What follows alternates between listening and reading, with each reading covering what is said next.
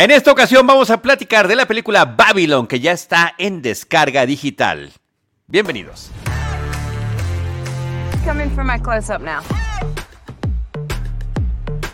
You have no idea what's next. I'm gonna take it. Whoa! It has to be seen to be believed. Yo soy Charlie del Río, me da mucho gusto darles la más cordial bienvenida a Charlie del Río de Cinemanet con Alejandro Alemán, arroba el Salón Rojo, también conocido como Elsa de Filmsteria. ¿Cómo estás, Ale? Bien, muy bien, muchas gracias. Aquí emocionado porque vamos a platicar de una película que nos gustó mucho, una película que queremos que más gente la vea. Nos estaban diciendo ahorita justo fuera del aire antes de empezar que en México le fue muy bien. Ese dato yo no lo conocía, entonces, este, pues qué bueno, ¿no? Porque creo que sí estamos frente a una película que tiene todos los ingredientes para volverse de culto. Supongo que al rato vamos a hablar por qué y cuáles son esos ingredientes. Claro, claro. Pero definitivamente creo que va a ser de esas películas que el tiempo le va a dar mucha justicia.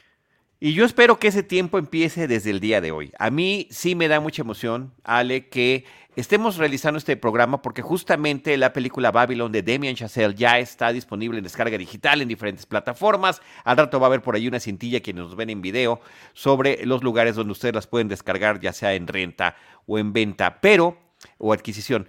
Pero lo más interesante es, eh, es este fenómeno que ha generado entre muchos de nosotros eh, cinéfilos eh, también en la crítica cinematográfica, donde ha habido un fenómeno un tanto cuanto polarizante en y en la propia industria hollywoodense. Eh, me parece que pues, yo tenía la impresión de que Babylon iba a ser una de las películas más importantes en la eh, entrega de los Oscars del 2023 y resulta que no, para mi disgusto personal, porque yo esperaba que estuviera no nada más con múltiples nominaciones, al final solamente tuvo tres, sino que hubiera estado compitiendo por mejor película y mejor dirección. Eh, pero ahorita vamos platicando bien de qué se trata, de qué va, eh, por qué nos gustó. También quisiera mencionar, yo no sé si tú la viste en el, en el año pasado, en el 2022, yo la vi en la función de prensa que fue el 4 de enero de este 2023. La película se estrenó después el 19 de enero de 2023 en salas comerciales. Eh, eh, vaya, su estreno eh, en, salas de cine. Y, este, y a mí me produjo un shock impresionante. O sea, desde ese momento y hasta ahorita, ya estamos en marzo, pues es de mis películas favoritas de lo que he visto en este 2023, sale. Sí, sí, yo también la vi en esa, en esa misma función. pues ya, ya traíamos como que el, bueno, ya sabíamos lo que había pasado en Estados Unidos con, con este tema. Y la verdad es que yo, de todas maneras, yo iba muy emocionado. Eh, creo que Chazelle es un director que ya no me acuerdo cuántas películas tiene ahorita, creo que son cuatro. Bueno, cinco si, y si tomas la primerísima, que esa sí no la he visto, la de la mandolina o algo así, creo que es la antes de este ay, ¿cómo se llama? De, de Whiplash, de Whiplash. De, de Whiplash, exacto. Y este, pero bueno, haciendo esa excepción que esa sí no la he visto, pues sí son, o sea, ha, bateado, tiene un bateo casi perfecto, ¿no? O sea, sí. creo que ninguna de sus películas puedes decir que sea fallida, o algunas te gustarán más que otras, evidentemente, pero no creo que ninguna de sus películas aplique que sea mala o que sea fallida. Entonces, con eso en mente, pues uno eh, va a ver Babylon. Y la verdad es que yo no, o sea, bueno, había visto algún tráiler, pero no sabía exactamente qué es lo que iba a, ver y lo que vi absolutamente me sorprendió y la película me atrapó desde el principio. Eh, tal vez ahí tengo yo una ligera crítica con el asunto de la fiesta, que eso ya lo hemos platicado antes. Igual si quieres al rato lo platico. De, de, la tan polémica fiesta, por cierto, porque creo que mucha de la polémica que causó la película fue justo por esas primeras escenas. Me gusta en cierta forma eso que también el director no se guardó eso para después, sino digo, a ver, de una vez, que sepan de qué va o cuál es el nivel de lo que vamos a estar jugando aquí y, lo lanzó y seguramente hubo muchas este, eh, cejas arqueadas, pero me, gustó, me gustó que fuera así, digamos, eh, no sé si llamarlo valiente, tan osado, creo que es la palabra.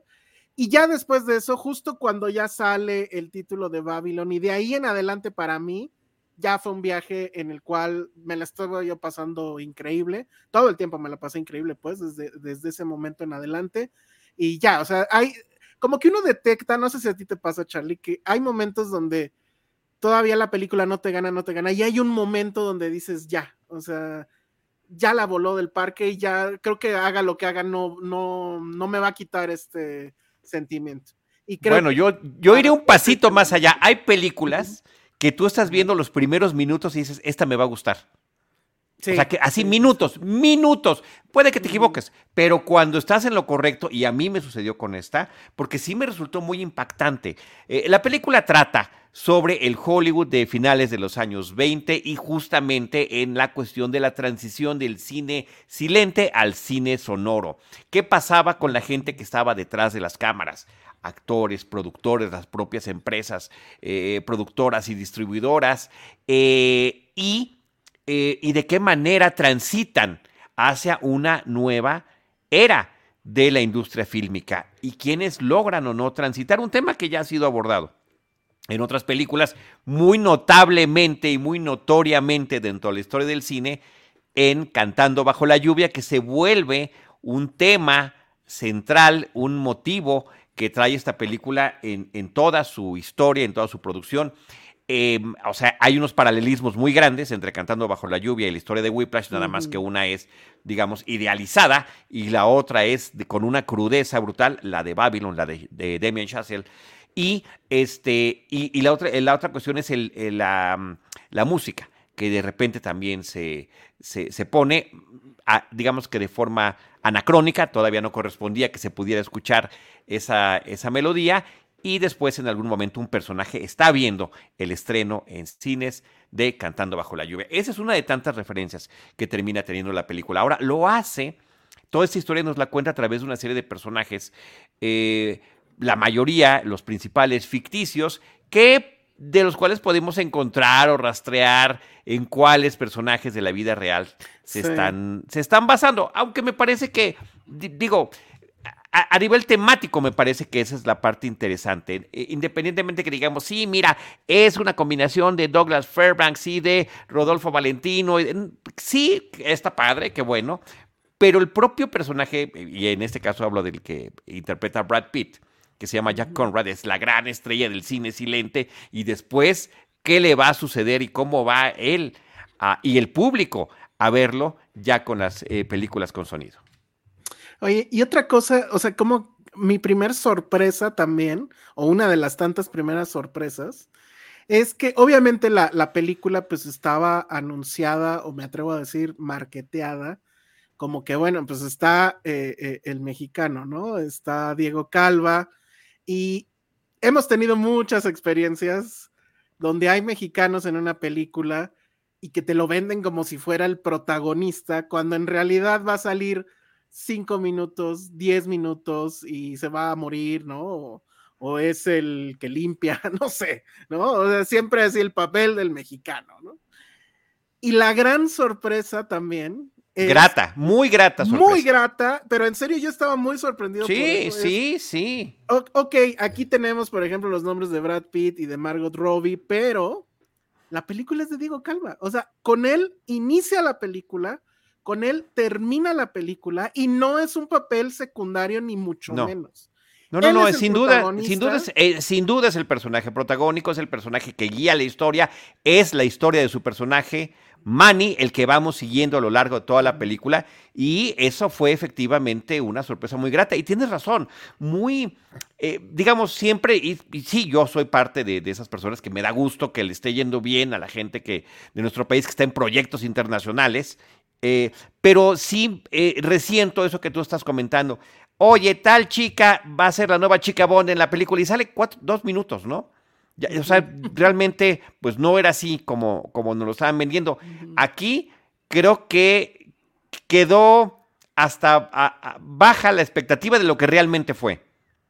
Diego Calva es el personaje protagónico de esta película y está al tú por tú con Brad Pitt, con Margot Robbie, con un reparto enorme que tiene la película, un reparto eh, muy diverso que me parece que el tema de la diversidad eh, también es muy importante eh, diversidad étnica, diversidad de origen, diversidad de país, diversidad en términos de em, em, preferencia sexual, etcétera, etcétera, etcétera. La película es muy incisiva en ese tema y marca una época donde el racismo era brutal en términos de lo que podía uno descubrir o no en la pantalla. Entonces, creo que es uno de los méritos que tiene la cinta y un un gran descubrimiento para el público global de este actor mexicano.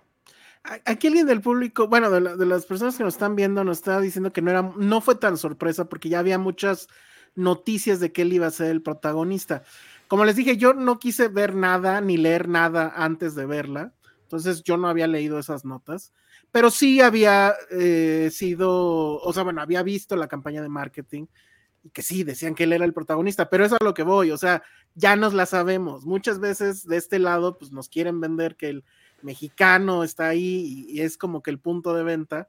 Y a la mera hora, pues sí, sí está, pero no es un papel relevante. Y aquí la verdad es que sí me sorprendió mucho porque además, recordemos que la, o sea, la historia de Diego Calva en la, en la vida real, o sea, su carrera como actor, pues creo que se parece muchísimo a lo que vamos a ver en Babylon. O sea, es una persona que yo la verdad es que no lo tenía ubicado más que en este, ay, en esta cinta mexicana, se me acaba de olvidar su nombre, pero este, te prometo anarquía, que ahí lo hace increíble. Yo no me había, yo no me acordaba que él salía en, en, alguna de las tantas series que hubo de, de narcos, y de repente pues ya está en una película alternando con Brad Pitt y Margot Robbie. O sea, es de película tal cual, ¿no? O sea, estas cosas absolutamente que sí. solo pasan en el cine y le pasó a él. Y además, digo, el, no sé cuál es su estatus todavía dentro de Hollywood, no sé si ya vive allá o no, pero tengo así de muy buena fuente que hace literal dos semanas, no más, estaba pues todavía creo que él vive por la condesa, entonces eh, una amiga le tomó foto, estaba ahí, y ya hay gente que lo, que lo reconoce y pues sí le estaban tomando, eh, le estaban pidiendo autógrafos y demás. Muy increíble esa historia, la verdad. Muy increíble y, muy, merecido cualquier reconocimiento que tenga, porque me parece genial su papel en esta película. Y sí, a lo, que, a lo que referías, déjame dar el ejemplo puntual. Stephanie Sigman en la película de James Bond, eh, creo que es Spectre, eh, con eh, Daniel Craig. Así nos la vendieron, la primera mexicana, chica Bond, wow, qué padre, qué interesante. En serio, son un par de minutos que tiene en pantalla solamente al inicio de la película. Ni siquiera recuerdo si tiene o no diálogo y se acabó.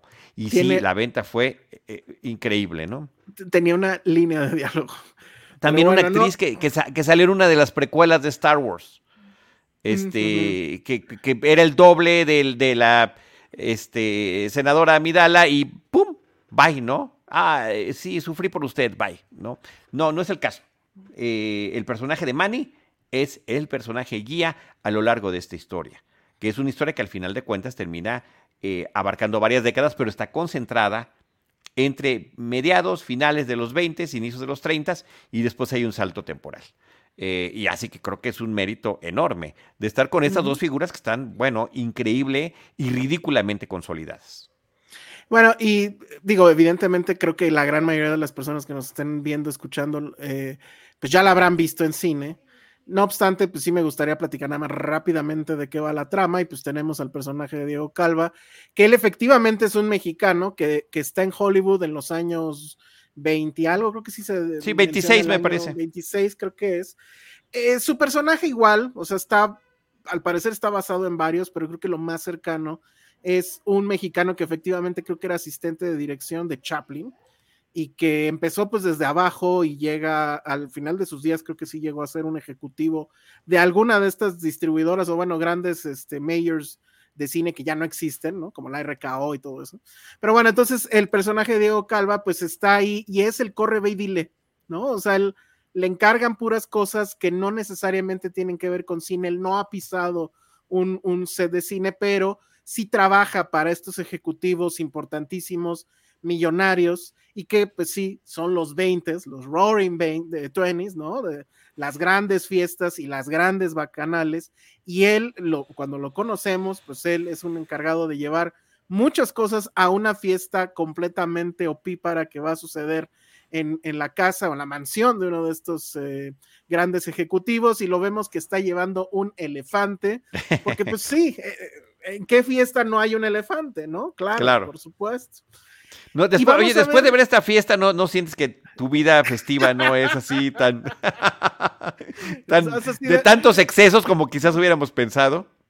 Si de por sí ahorita que ya estamos un poco entrados en edad, ya no vamos a tantas fiestas. En la adolescencia yo no recuerdo haber estado en una fiesta como tal. Es Ni una desgracia. Ni remotamente como está. ni remotamente, qué pena. Pero este, bueno, es- eso es lo que vamos a ver. Y lo que vamos a ver es la historia de él, cómo finalmente sí logra entrar al mundo del cine, pero no va a entrar obviamente por la puerta grande.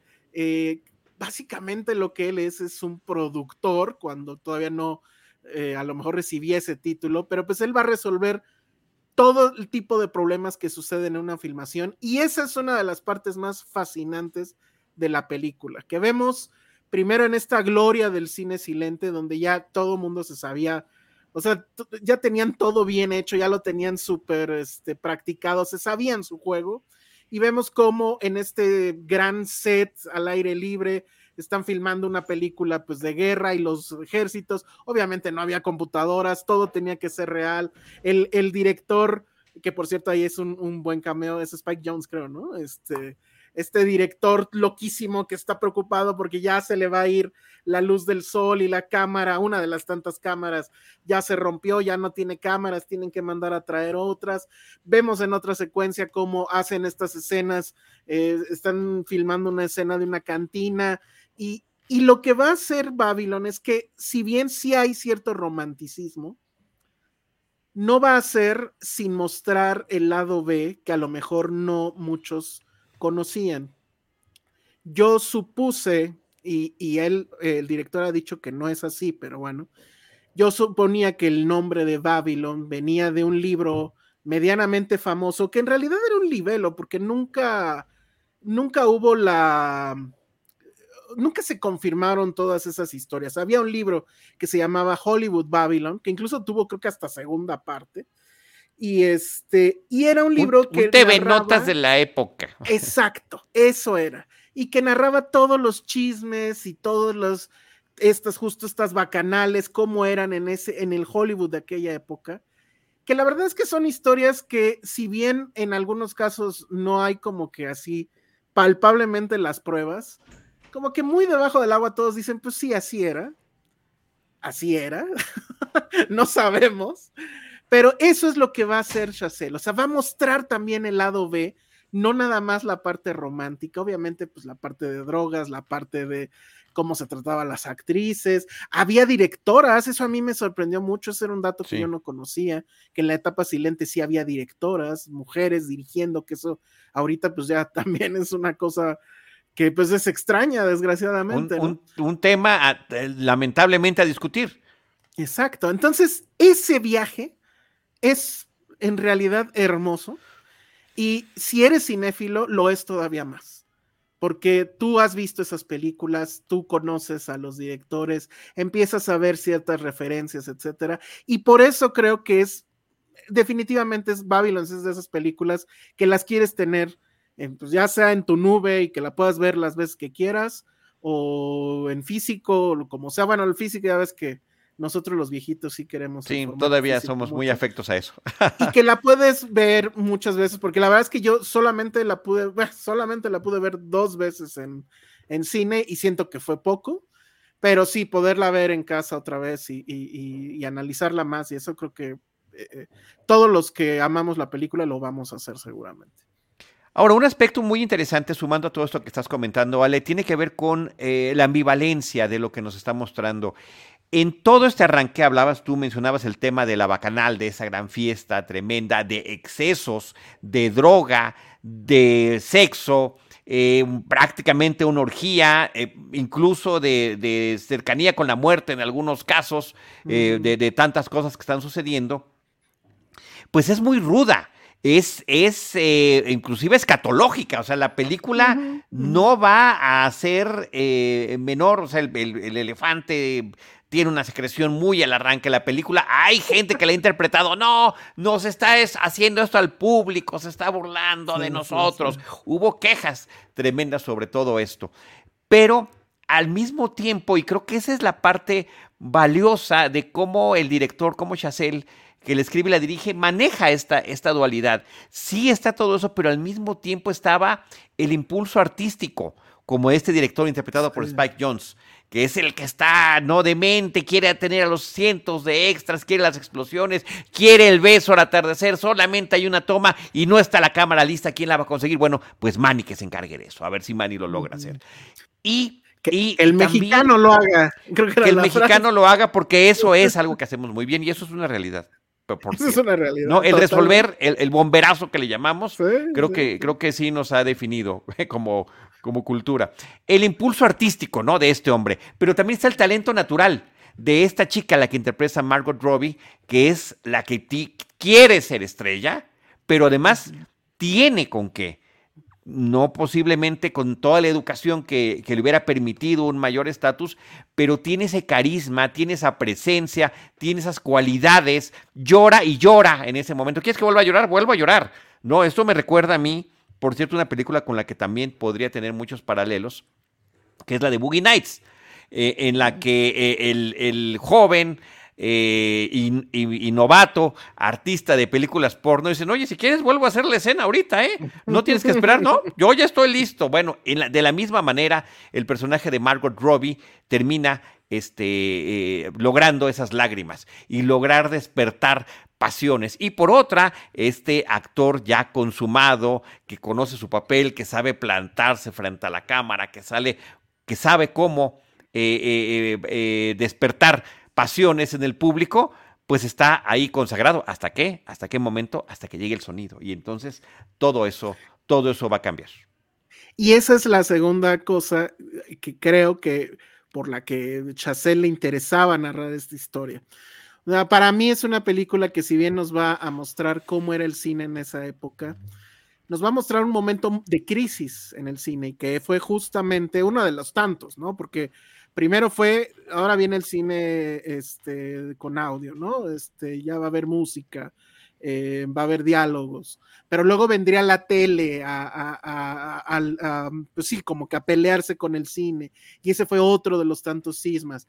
Y ahora estamos en otro, ¿no? Que es justamente lo digital y demás. Entonces, evidentemente lo que quiere hacer Chazelle es decirnos, bueno, pues aquí estamos, o sea, no es la primera vez que pasa esto, no es la primera vez que el cine como tal o el medio de distribución como tal vive una crisis afrontémosla, creo que es al final el, mensaje, porque pues lo que importa al final pues es la película, ¿no? La, la historia, el arte y todo este asunto. Oye, pero y otra cosa que no quiero que se me olvide, porque luego este, divagamos, divagamos. Divagamos, pero en esta, en, eh, toda esta secuencia que mencionamos, eh, que es la, eh, esta película de, de, guerra que están filmando, y que sucede todo, o sea, hay soldados que sí se mueren, bueno, actores que sí se mueren. Sí, que son heridos, ¿no? Sí. Ajá. Algunos Antes hay una bronca, hay una bronca con el sindicato, ya no quieren actuar. Eh, o sea, sucede todo. Y tú lo vives y lo sufres junto con todos los involucrados. Y es enorme la cantidad de esfuerzo, de recursos para sacar una toma. Y entonces, inmediatamente después de que logran esa famosa toma y que fue un gran día, porque sí lograron filmar todas estas escenas, nos vamos de nuevo a la fiesta, ¿no? Porque pues digo, claro, o sea, ahí eso es muy interesante porque empezamos con una fiesta y te parece una fiesta de excesos sin sentido. Pero luego de que ya viste todo lo que sucede en un día de filmación, en una, eh, eh, en una filmación además de esas características, ¿no? Donde todo era pues a nivel piso, no había tantas eh, ayudas técnicas ni nada, o sea, era cine del más puro, voy a llamarlo así. Claro que después de toda esa experiencia te quieres ir a reventar, ¿no? O sea, por supuesto que venga la fiesta, que traigan al elefante y que, o sea, todo. Y entonces la fiesta creo que tiene otra, o sea, después de vivir todo eso, la ves claro, claro, con otros ojos. Eso a mí me parece también fabuloso. Puede uno, si no justificar, entender el magnetismo que podrían tener estos personajes para recurrir a tales excesos que están viviendo posteriormente, porque vivieron otro tipo de excesos también, de desgaste físico y emocional a la hora de la filmación. Es y, una y- y guerra. de verdad, es una, una guerra. y toda esa secuencia es de mis partes favoritas de la película. Ale, eh, ah, mencionabas hace ratito, y yo sí quiero subrayarlo, antes de llegar a esta gran eh, eh, filmación de la, de la película bélica, estamos viendo cómo de manera industrial están filmando películas una tras otra. En, como no importa, como no hay sonido, no importa que estén pegaditos los sets en el exterior de una película de vaqueros, de una película de, de comedia, etcétera, etcétera. Van así, al lado, al lado, una como si fueran este, salchichas o como si fueran refrescos, están echándose una tras otra, tras otra, tras otra. Y el personaje que interpreta Margot Robbie justamente entra al quite porque en el exceso de la, de la fiesta anterior, la noche previa, perdieron a una de estas, de estas chicas que iba a aparecer. Y ahí es donde ella se planta y se planta de una manera increíble. Oye, ¿por qué no aprovechamos el momento, ahorita que estuvimos hablando de Diego Calva y de Margot Robbie, para que nos ponga nuestro productor Jaime Rosales una, eh, es breve para que lo podamos eh, compartir con ustedes, eh, una breve entrevista con ellos dos platicando sobre sus experiencias en Babylon. Um, my character is Manuel Torres. He's a movie lover, he's a dreamer, and I relate with him right away. I connect with him right away when I read the script the first time, um, mostly because of the movie loving or love for movies. Uh, and yeah, he's going to try to get his way into this new era of Hollywood movies, and he's gonna pay a price. I play Nellie Leroy. She added the la. She's an aspiring actress. Uh, she's she's bold and brash and talented and uh, very self-destructive ultimately. and her and Manny fall in love. As as incredible as the on-screen ensemble is, the behind the camera ensemble is even more incredible. You've got Linus as our DOP, who's done Damien's other films, of course, and is just incredible with what he captures. Everyone on his team, too. Um, Flo doing our production design, recreating this time in Hollywood, um, is just incredible and, and not making everything feel like we've seen it before, like a cliche. Um, Heather and Jamie doing hair and makeup, geniuses been lucky to work with Heather before, and uh, Mary Zoffrey's doing costume design. Again, just great, and all all our HODs working together. So, and of course, sorry, there's so many more people to mention. Justin Hurwitz doing music, which is it just so defines this movie in a different way.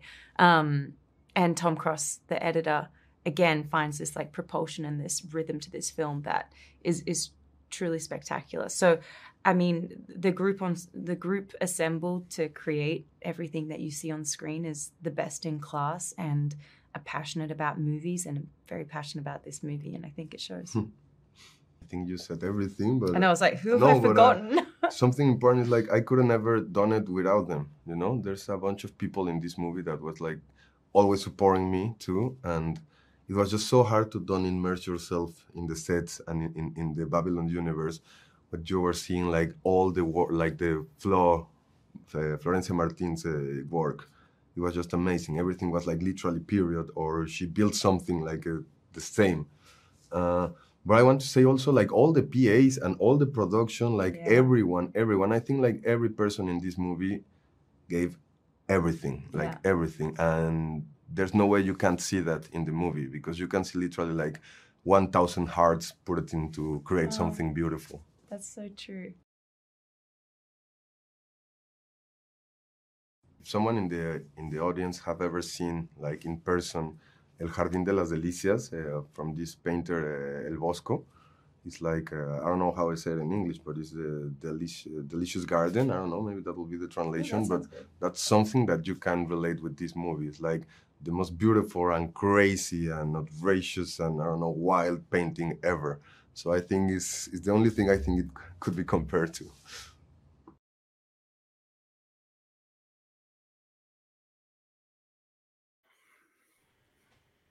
Oye, Ale, pues me encanta, me encanta, está padre todo lo que están comentando. No nada más habla de, de, sus personajes, pero en esta parte en la que Margot Robbie está platicando de toda la gente que está detrás de las cámaras, la, la, la, música de Justin Horwitz, la fotografía de Linus, etcétera. Pero dice Diego, bueno, pero también los asistentes de producción. Me parece un detalle. Porque él interpreta a un asistente de producción en la película. Oigan, también hay que hablar de ellos. Y, lo que también me encanta y lo que estaba pensando yo ahorita es, o sea, yo la verdad es que sí estoy faneando demasiado a Diego Calva, pero sí. me quedé pensando, es un gran actor porque además, ¿cómo le haces para guardar el temple de estar al lado de Margot Robbie? sea, claro. como tu, pana, ¿no? O sea, estar tranquilo al lado de esa mujer. Yo no creo, creo que jamás he estado, no sé si ha venido a México en alguna otra ocasión, pero creo que no, nunca me ha tocado entrevistarla o estar al menos en el mismo cuarto o habitación que, que ella. ¿Tú ya la has entrevistado antes? No. No, a mí no me ha tocado, a mí no me ha tocado. Sí, este, pero y, sí, no, no, no, muy complicada. no nos vayamos a poner lobo de Wall Street si la vemos por ahí en alguna fiesta, entonces mejor así. Hablando, hablando de bacanales y de su presencia en pantalla. Pero, este, eh, oye, la otra cosa de Diego, ahorita que estaba diciendo esta parte de Diego, sí, que, que esté cool, Ahí está al lado de Margot Robbie, con quien pues ya había filmado la película, ya habían tenido esta relación eh, entre sus personajes, pero su mirada, su carisma, su presencia en pantalla, sus ojitos, de verdad que te dice tanto con eso. Y ahorita que lo veo hablándonos a la cámara, eh, eh, se siente increíble, ¿no? Está bien padre. Sí, está muy padre. Y justo quería traer a colación una entrevista que le hicieron de las muchas que hubo de, de la película eh, donde le preguntaron justo que cómo fue, eh, eh, pues dado que el, brinco de, películas, digamos, de bajo presupuesto, locales, etcétera, a llegar a una gran superproducción de Hollywood y estar con Brad Pitt, estar con Margot Robbie, etcétera, cómo había sido eso de, de o sea, vas a actuar con dos personas que muy probablemente tú eres fan de ellas, ¿no? Y que has visto todas sus películas y cómo fue eso. Y pues él decía que, o sea, sí se tuvo que contener con, con Brad Pitt y con, eh, con Margot Robbie, pero que donde definitivamente dijo, bueno, sabes que ya basta, o sea, lo voy a fanear, es con Toby Maguire. Y porque sí le mm. dijo así de, es que la verdad, tú eres el mejor Spider-Man. Eh, o sea, lo faneó así durísimo y creo que ya no recuerdo si en esa entrevista dice que sí le dio a, filmar, a firmar algo, no sé. Pero bueno, con Tommy Maguire sí ya no se pudo contener más. Dijo, soy tu fan y la foto, la firmita y todo. Increíble, ¿no? Porque además, bueno, increíble experiencia y ¿sabes qué?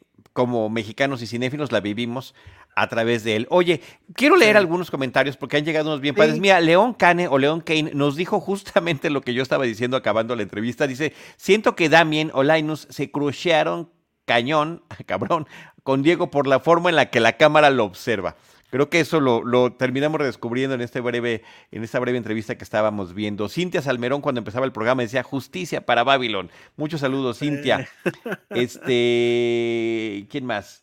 Eh, bueno, Iván ese Chimal nos, nos, ha dado muchísimos, eh, muchísimos comentarios. Este, eh, Mira, tengo aquí este de Silvia Lovera que dice qué bonito que hagan este especial. Vi la peli como una semana antes de los Oscar, me gustó un buen y me quedé con ganas de, platicar de ella.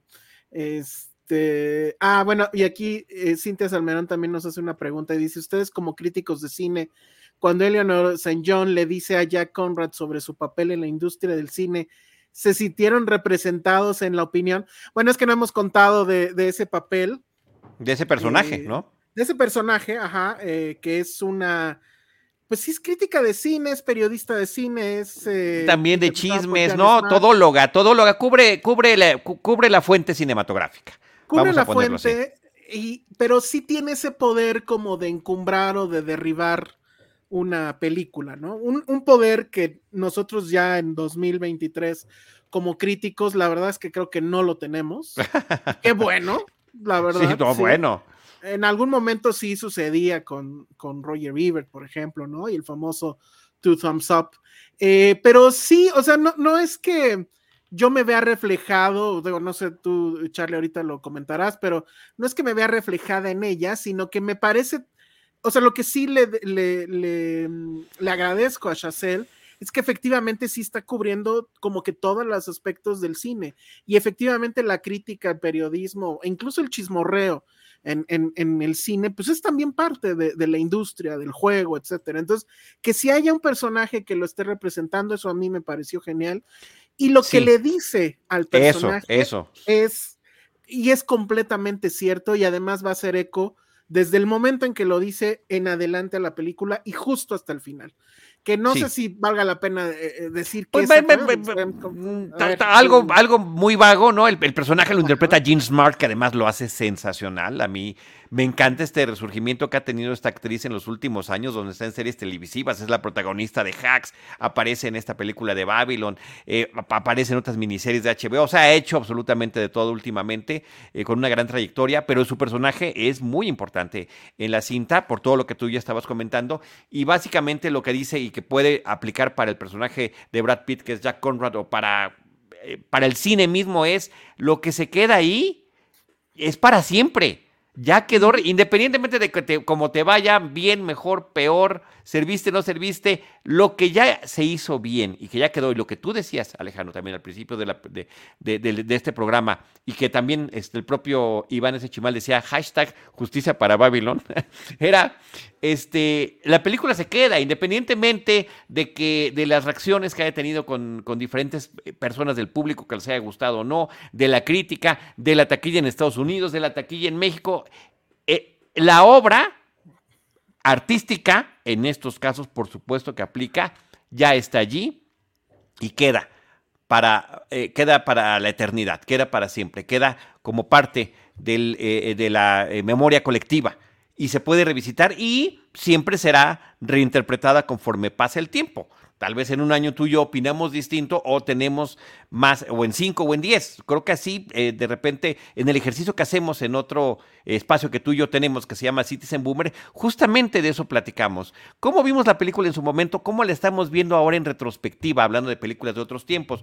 Por cierto, y sí hago el anuncio, porque cuando vimos Babylon estábamos tan emocionados que dijimos, tenemos que hacer un programa de Citizen Boomer sobre el cine visto por el cine mismo.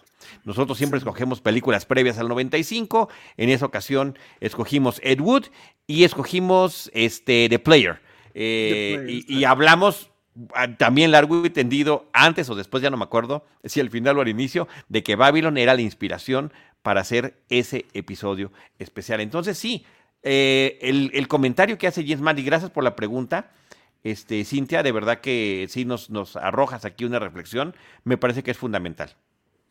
Y que ella era además íntima de Proust, como lo dice en, la película, dice Leon Kane. Pero sí, esa, esa parte a mí me parece que es genial y bueno, ahí ya llegaríamos un poco rumbo al final de la, de la película. Hay esta preocupación eh, de si lo que están haciendo sí es arte o no, ¿no? Eh, particularmente con el personaje de, este, de Brad Pitt. Y, creo que sí, efectivamente, será una como inquietud en, en, muchas de las personas que hacían cine, ¿no? El cine era, y lo sigue siendo, vamos, creo que sigue siendo el entretenimiento popular. Es mucho más barato ir al cine que ir al teatro y ya no se diga, pues no sé, a la ópera o a los conciertos o todo esto, ¿no? O sea, eso es una realidad, ha sido una realidad, pues básicamente desde que, que existe el cine. El cine es popular. Es, e, es, entretenimiento para las masas. Puede ser otras cosas también, pero fundamentalmente es eso. Y la gran duda es esa, si lo que están haciendo puede trascender a ser mero entretenimiento y convertirse en otra cosa. Sabemos la respuesta pero ellos no lo saben, o sea, están en un mundo que es completamente ajeno a lo que nosotros conocemos.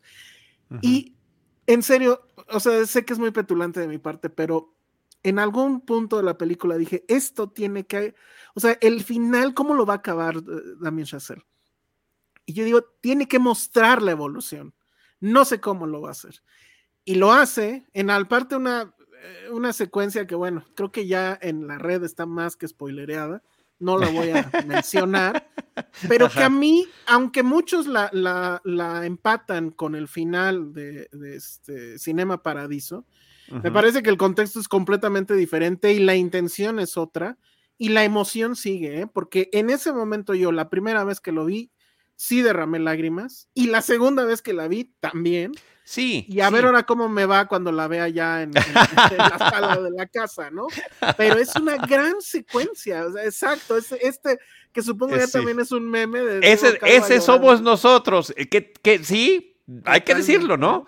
Ese, ese momento somos nosotros. Está viendo un, un montaje que abarca más de 100 años de historia del cine, desde la llegada del tren de los hermanos Lumière hasta películas como Avatar.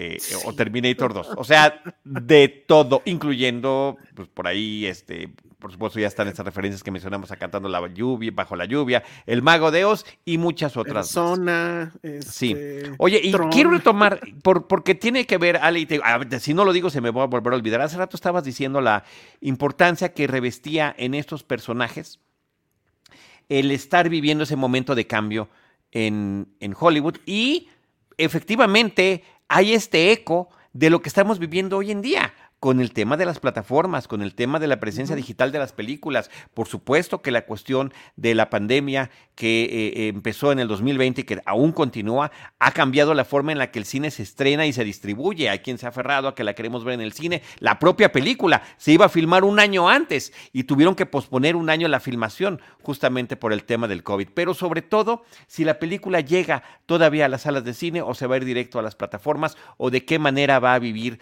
o de qué manera va a cons- consumirse, de qué manera va a distribuirse. Creo que ese es el eco que termina siendo Chazelle eh, como, como una inquietud personal. También la otra cosa que se menciona mucho es eh, y que es, digamos, interesante de reflexionar cómo un director tan joven, aún en sus treintas, está planteando estos dilemas tan interesantes sobre la producción fílmica. Recordemos también, y creo que ese es un detalle curioso, que Damien Chazelle es el hombre que ha recibido el Oscar a mejor director a la menor edad.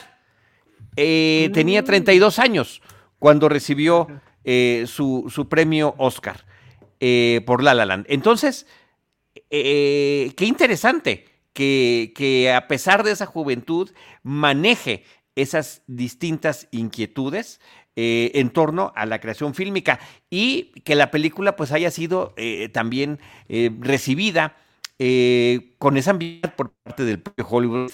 Hablando bien de nosotros. Por ahí se mencionaba, normalmente estas películas que son sobre el quehacer fílmico, películas que tratan sobre hacer cine, son, ah, es la carta de amor al cine, no es como el, el- el- el lugar común para mencionarlo. Pero hoy por, ahí, por ahí decían, esta parece una carta suicida al cine, por la forma en la que, eh, en la que atreve, se atreve a mencionar todo este tipo de cuestiones y de excesos.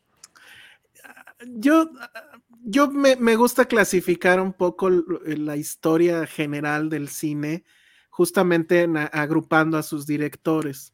Y si nos vamos a los inicios del cine, las famosas vistas de los hermanos Lumière, los primeros cineastas lo que hacían era filmar pues lo que tenían alrededor, ¿no? O sea, la calle, el tren, el famoso, la famosa escena del tren que se aproximaba hacia la pantalla y la gente salió corriendo.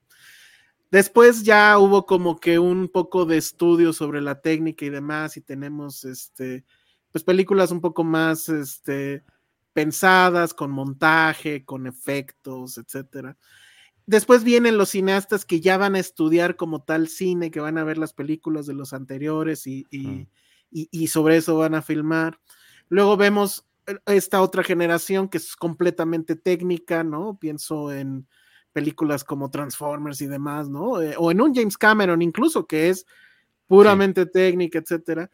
Y hay otros que sí eh, eh, van a filmar justamente del cine que han visto. Todo esto viene porque yo sí creo que Chazelle es de estos directores. Es un director que si bien me queda clarísimo, y, ahí, y de ahí viene mi, mi, mi, único pero a la película, es, me queda claro que él jamás ha estado en una bacanal. O sea, la bacanal no te la compro. Es como nosotros, es como nosotros. Es como nosotros, claro. Y este tipo tiene, ¿qué? Treinta y tantos años. O sea, a Sí. pesar de que vive en Hollywood, yo no le creo nada de eso. Pero de lo que sí le creo, porque me queda clarísimo que sí lo ha estudiado y, y- y- y lo ha visto, es cuando me habla de cine.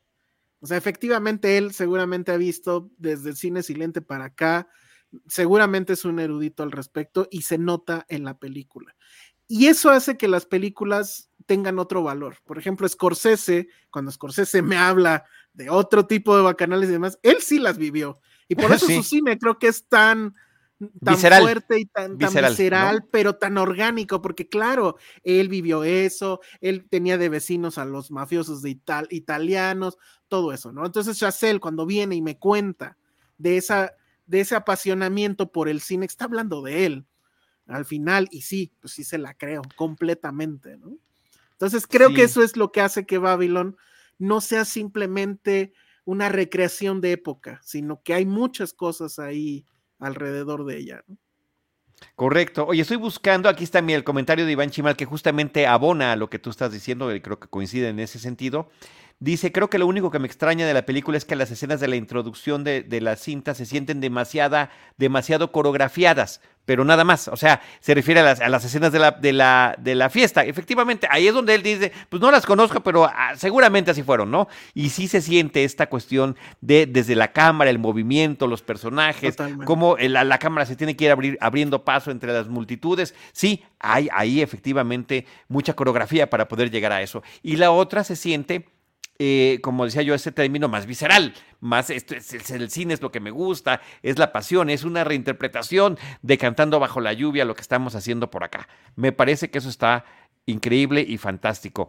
Eh, también mencionar y subrayar la calidad, y lo decía en esta entrevista que pusimos eh, la propia Margot Robbie, todos los eh, eh, eh, actividades del quehacer cinematográfico están a una calidad increíble. El diseño de producción de Florencia Martin, que también lo mencionaba Diego, la dirección de arte, el diseño de vestuario, el maquillaje para los personajes, la fotografía y la música, todo eso.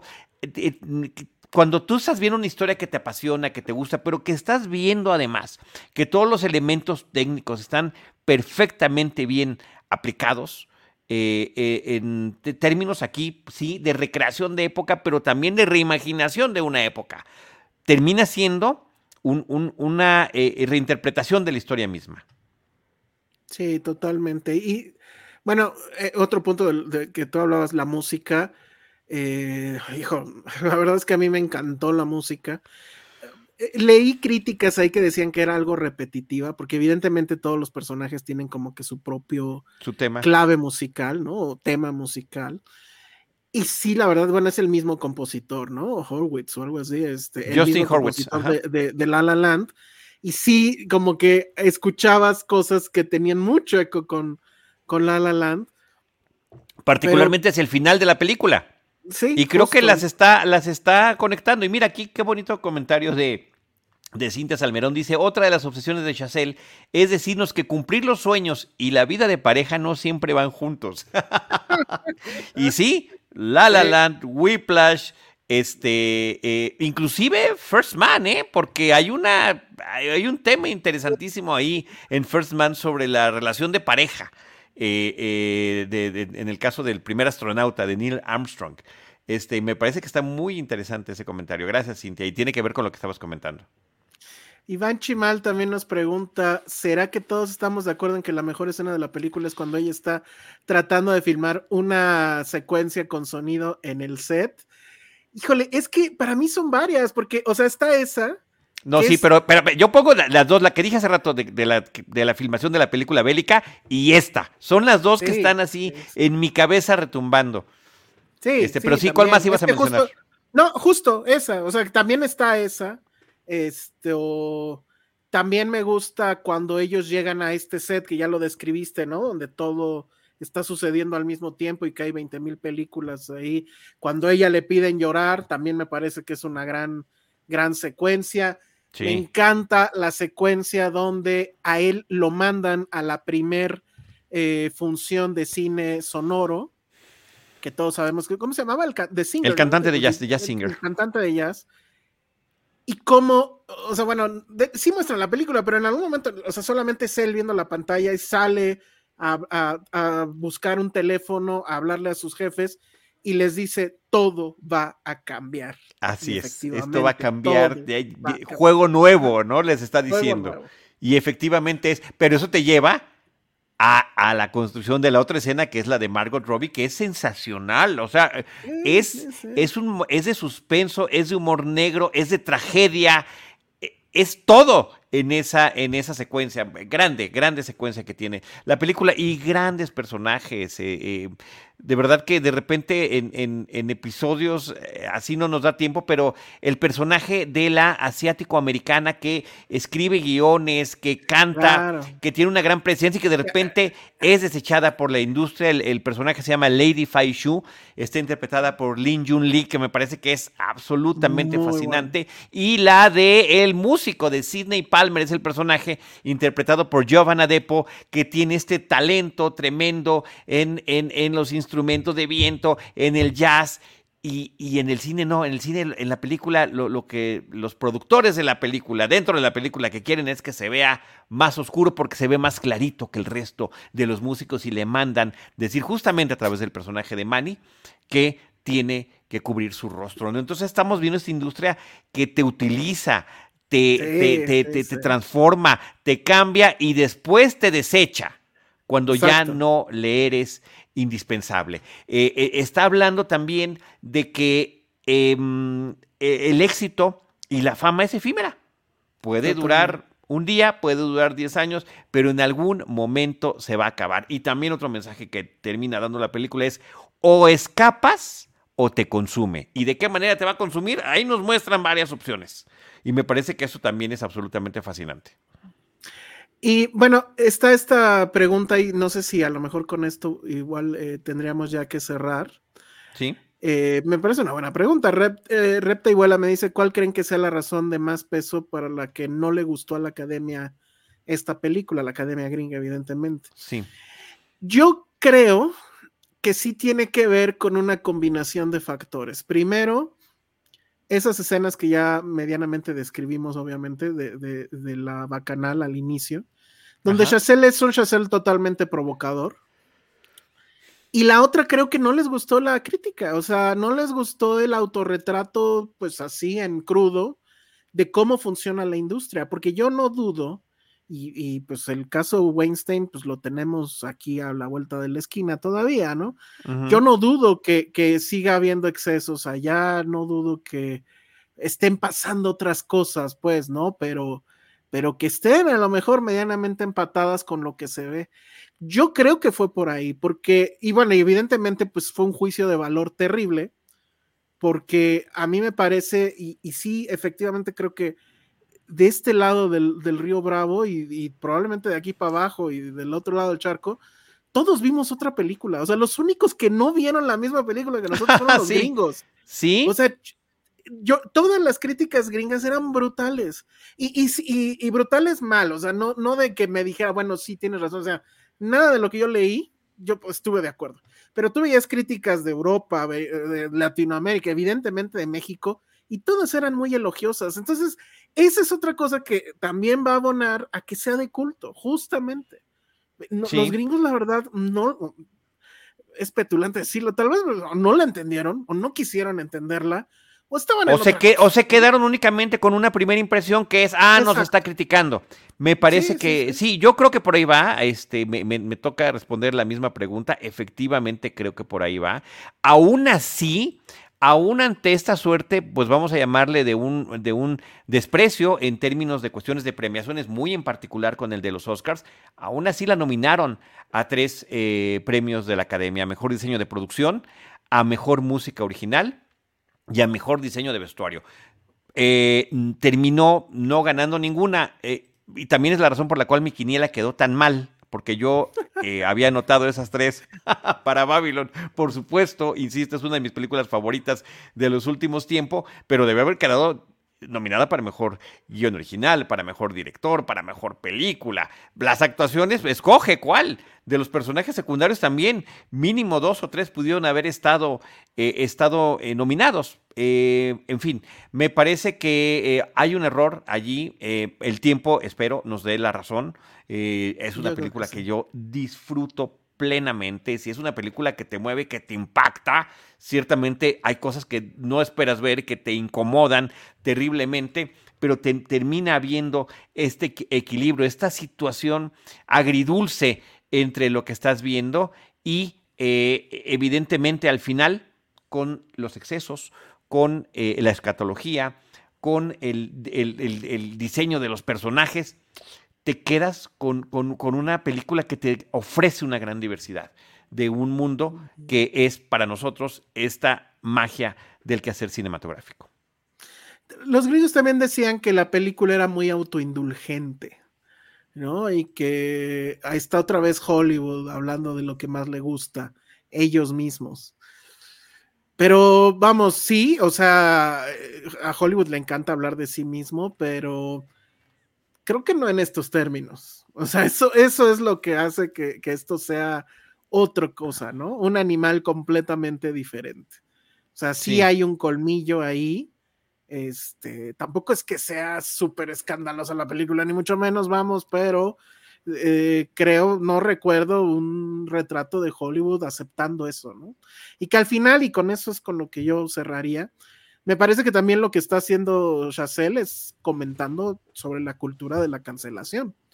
Y, y hay Sí. una escena muy padre donde dice, bueno, justo Diego Calva, no, deténganse, es que ahora sí importa la moral, ¿no? La moral ya importa.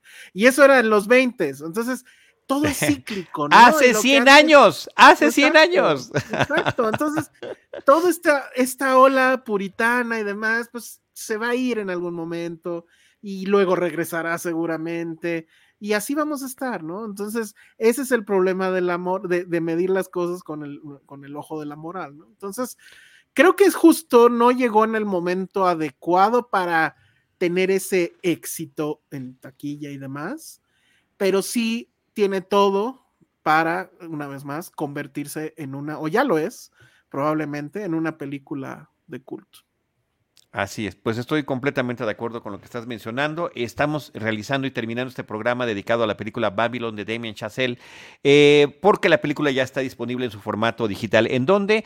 En las tiendas de Prime Video, de Google Play, de Apple TV, de Claro Video, de Easy, de Total Play y también a la renta en Cinepolis Click. Hablando de épocas que terminan, la de Cinepolis Click está por continuar y todavía allí hay eh, pues oportunidad quienes estamos inscritos para poder rentar la película en, ese, eh, en, esa plataforma o en todas las demás que estuvimos diciendo. También agradecer a nuestro productor Jaime Rosales, gracias eh, por esta producción, querido James. Estamos en vivo, hemos estado en vivo en, la en los eh, canales de, y plataformas de Cinemanet, de Filmsteria, de Paramount Home Entertainment y de Paramount Pictures México. Gracias también a todos los que nos estuvieron acompañando con sus comentarios. León Cane, Iván Esechimal, Shanghai, eh, Reptayuela, Cintia Salmerón eh, y algunos más que hemos estado comentando a lo largo de este episodio. Ben Dylan, muchas gracias. Eh, Miguel Bordón, de verdad que gracias a todos por habernos acompañado. Sil- Silvia Lovera, Hugo Hernández, David Omar Hernández Aguilar.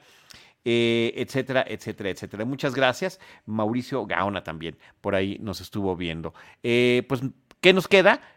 Creo que la recomendación es, es, es muy enfática de nuestra parte. Nos da mucho gusto compartir. Creo que esa es la razón, Ale, por la cual nosotros nos dedicamos a esto.